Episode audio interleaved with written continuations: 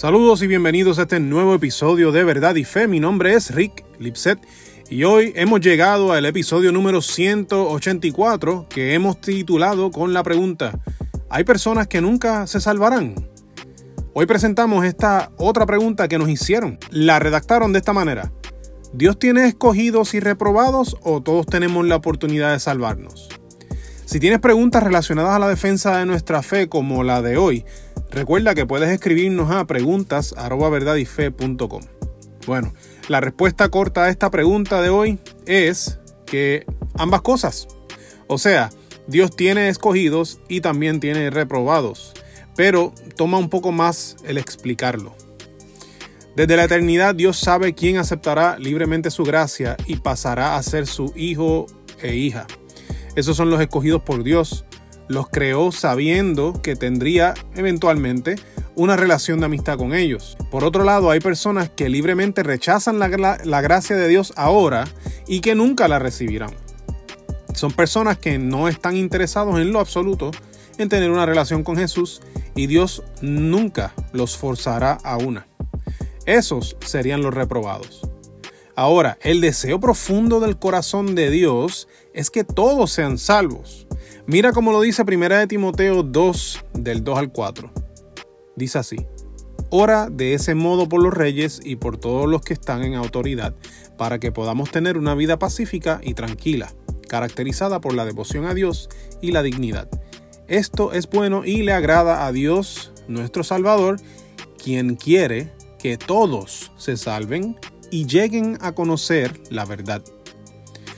Dios hace disponible el arrepentimiento y la gracia a todos, incluso los que nunca escucharán de Cristo.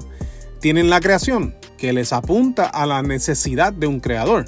Así también lo explica la Biblia. En Romanos 1, del 19 al 21, leemos, Ellos conocen la verdad acerca de Dios porque Él se las ha hecho evidente, pues desde la creación del mundo todos han visto los cielos y la tierra por medio de todo lo que Dios hizo.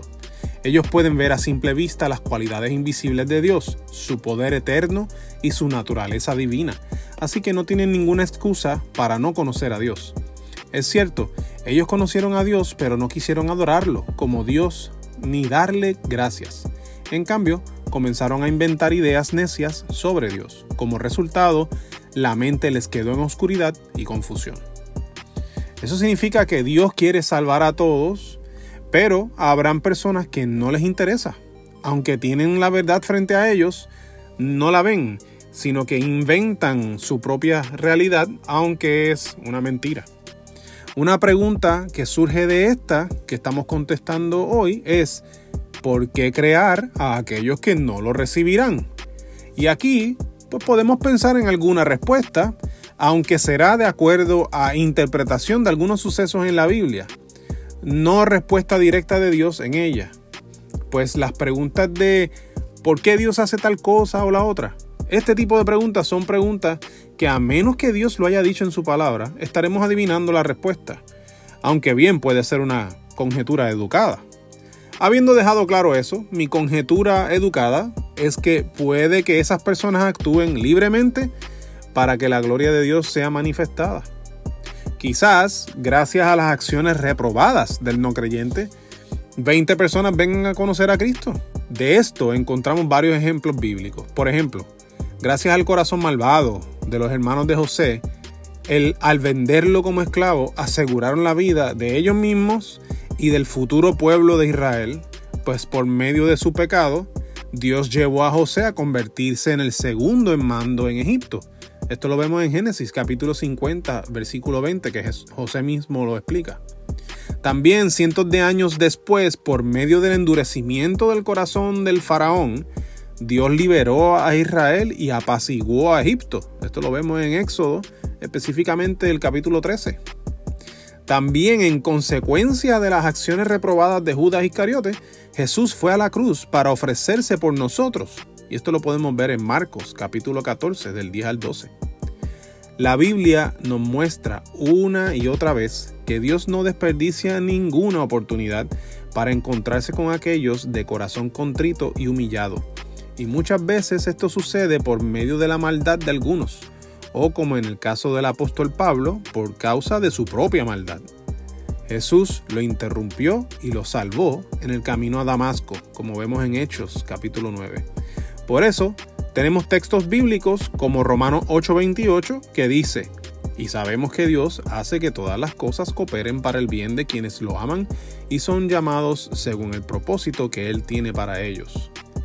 Ante esta realidad, los creyentes debemos reflexionar sobre, sobre, la gracia inmerecida que Dios ha derramado sobre nosotros y adorarle en agradecimiento. La realidad es que no debíamos ser salvados de nuestros pecados. Pero Dios así lo quiso y aquellos que conocemos que se encuentran rebeldes al Evangelio, mira, son personas por las que nosotros necesitamos orar. No sabemos si algún día nos sorprenden con su confesión de fe y vida transformada en Cristo. La realidad es que no sabemos quiénes son los que definitivamente se perderán.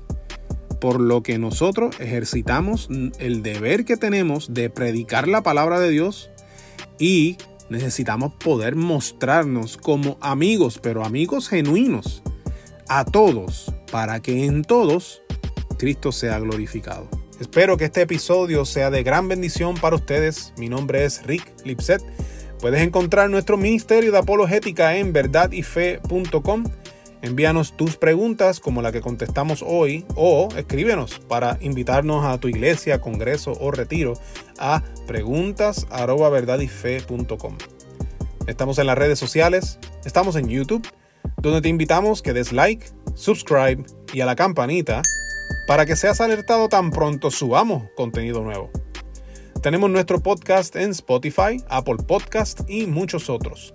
Y puedes visitar nuestra tienda de mercancía en verdadyfestore.com. Tenemos camisetas, bultos, sweatshirts, hoodies, gorras y muchas otras cosas. Su compra ayuda a que podamos continuar defendiendo y equipando a la iglesia a cumplir con la gran comisión.